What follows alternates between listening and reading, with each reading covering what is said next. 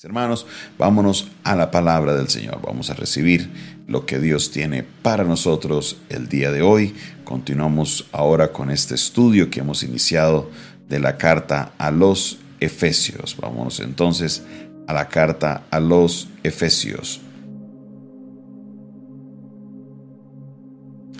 Carta a los Efesios capítulo 1. Carta a los Efesios capítulo 1 y vamos a leerlo desde el versículo 3 en adelante. Carta a los Efesios capítulo 1, versículo 3 en adelante. Vamos a ir hoy con la segunda parte de esta enseñanza. Carta a los Efesios capítulo 1, versículo 3 en adelante. Y dice la palabra del Señor de esta manera. Bendito sea el Dios y Padre de nuestro Señor Jesucristo, que nos bendijo con toda bendición espiritual en los lugares celestiales en Cristo, según nos escogió en Él antes de la fundación del mundo, para que fuésemos santos, sin mancha, delante de Él, en amor habiéndonos predestinado para ser adoptados hijos suyos por medio de Jesucristo, según el puro afecto de su voluntad, para alabanza de su gracia, con la cual nos hizo aceptos en el amado, en quien tenemos redención por su sangre, el perdón de pecados, según las riquezas de su gracia, que hizo sobreabundar para con nosotros en toda sabiduría e inteligencia, dándonos a conocer el misterio de su voluntad, según su beneplácito, el cual se había propuesto en sí mismo, de reunir todas las cosas en Cristo en la dispensación del cumplimiento de los tiempos, así las que están en los cielos, como las que están en la tierra. Amén. El día eh, anterior estábamos viendo este versículo 3, donde entendíamos que somos un pueblo bendecido. Dice que el Señor ya nos ha bendecido como, ¿con qué nos ha bendecido? Con toda bendición espiritual. Ahora, mire lo que dice el versículo 4.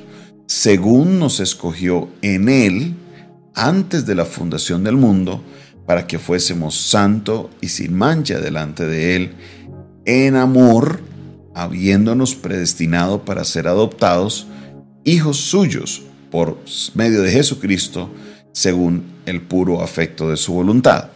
Ahora, según estos versículos 4 y 5, que si no los interpretamos, si no nos acercamos bien al texto, podemos eh, caer en, la enseñanza o podemos comprender de una manera equívoca lo que la Biblia habla como lo que es este haber sido predestinado o lo que es la predestinación. Dice el Señor que Dios nos escogió en Él antes de la fundación del mundo. ¿Qué quiere decir que nos escogió? Que Él escogió primero al pueblo y después del pueblo Él abre esa, eso para que todos, ahora es para que todo aquel que en él crea no se pierda, mas tenga vida eterna. El Señor escogió a un pueblo para que pueda ser apartado, santo, recuerda que santo es eso, apartado y sin mancha delante de él. ¿Quiénes son esos escogidos? Pues la Biblia nos dice que muchos son los llamados, pero pocos son los que son escogidos. El Señor tiene cierto grupo de personas escogidas y llamadas para cumplir ciertos propósitos que fueron elegidos desde antes de la fundación del mundo. Continúa diciendo, en amor habiéndonos predestinado para ser adoptados hijos suyos por medio de quién? De Jesucristo. Ahora, nos encontramos aquí que aparece la palabra predestinados. ¿Para qué? Para que seamos adoptados por medio de quién? De Jesucristo. Entonces, claro, ¿qué, ¿qué, es lo que enseñan? Lo que muchas veces las personas se confunden con lo que es la enseñanza de la predestinación. Es que para ellos las personas que son salvas fueron predestinadas para ser salvas y todo sucede porque Dios así lo predestinó y tiene que ser así y ya. No, no porque aquí hay un principio importante que es el libre albedrío. El libre albedrío es algo que es muy, muy, muy importante y no se puede dejar a un lado. Entonces, hacemos la aclaración de en estos dos textos para que usted no, no, no se vaya a confundir y no vaya a entender equivocadamente lo que quiere decir con que fuimos predestinados para ser adoptados por medio de Jesucristo.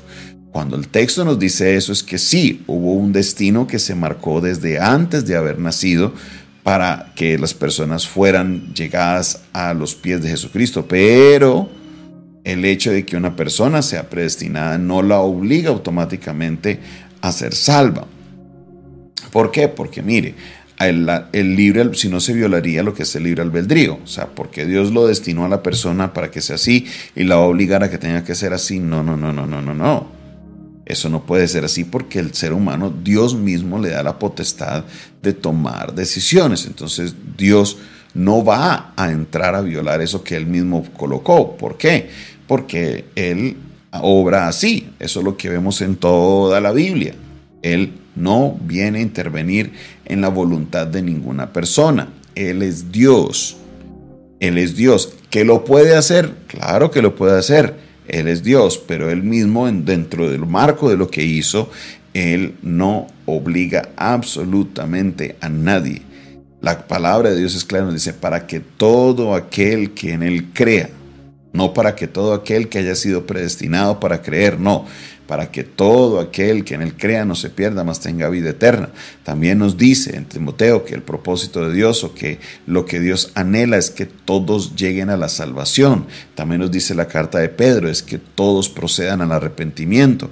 Entonces, ¿cómo es que Dios quiere que todos procedan al arrepentimiento, pero solo selecciona a algunos para ser eh, salvos en Jesucristo? Eso no, no, no no cabe dentro de, de, lo que es el pensamiento racional este tipo de enseñanza. Entonces, lo que debemos entender es que sí, Dios destinó desde el principio y Dios quiere que todos lleguemos a la salvación, pero en últimas es la decisión que yo tome. ¿Por qué? Porque si yo empiezo a pensar que como yo soy predestinado, yo voy a ser salvo igual, yo puedo hacer lo que quiero y nada me va a afectar. No, no, no, no, no. Eso no va a funcionar así. Las personas, dice bien, bien claro el texto, para que seamos santos y sin mancha. Sea, que nosotros al estar ahora en este plan, en este caminar con Dios, tenemos la marca en nuestra vida de estar santos y sin mancha.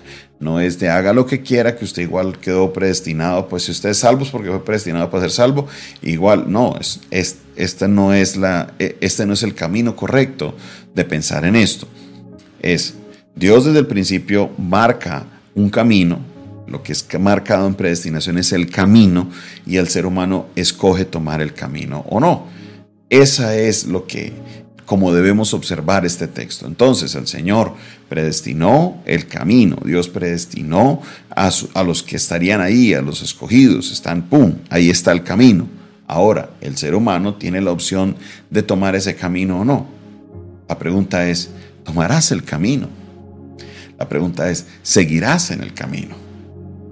Amigo, hermano, que me estás escuchando en esta hora de la mañana, mi amiga, mi hermana, que estás oyendo este mensaje, si todavía no crees en Jesús, definitivamente estás fuera del camino y necesitas creer en Jesús para pegarte ese plan que Dios tiene predestinado para ti.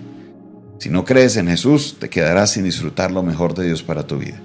Así que te invito hoy para que te acerques a Jesús, cree en Él, recíbelo en tu corazón, Vive para Él, que yo sé que Dios cambiará tu vida y tendrá, hará algo poderoso en ti. Cree en el Señor. En Él encontrarás la salida. Padre Celestial, te doy gracias por tu palabra. Gracias Señor, porque hoy tú nos hablas, Señor, de esos propósitos para los cuales nos habías predestinado, de ese camino, Señor, que habías marcado desde el principio para que pudiéramos andar en Él, vivir en Él, Señor, y poder ser testimonio en Él mismo también. Padre, en esta hora de la mañana bendecimos, alabamos, exaltamos tu nombre, te glorificamos, oh Señor, y te pedimos que seas tú obrando, Dios, en nuestra vida, en nuestro ser. Glorifícate, Señor, en esta hora. Haz tu obra sobrenatural en cada uno de nosotros, porque queremos, Señor, vivir haciendo tu voluntad. Gracias, Señor, por tu palabra en este día en el nombre de Jesús. Amén, amén y amén. Esta fue una producción del Departamento de Comunicaciones del Centro de Fe y Esperanza, la Iglesia de los Altares, un consejo oportuno en un momento de crisis. Se despide de ustedes su pastor y amigo Jonathan Castañeda. Que les invita para que usted se suscriba al canal. Suscríbete a nuestro canal de YouTube, dale clic ahí, suscribirse, dale también clic a la campanita para que puedas recibir las notificaciones de nuestras transmisiones. También te invitamos para que puedas unirte al grupo que tenemos de WhatsApp, escríbenos al 316-617-7888. Ahí podrás también aprender un poco más de nuestro ministerio. Y si el Señor coloca en tu corazón sembrar una semilla, escríbenos a ese número y ahí te daremos todas las instrucciones de cómo lo puedes hacer. Dios te bendiga, Dios te guarde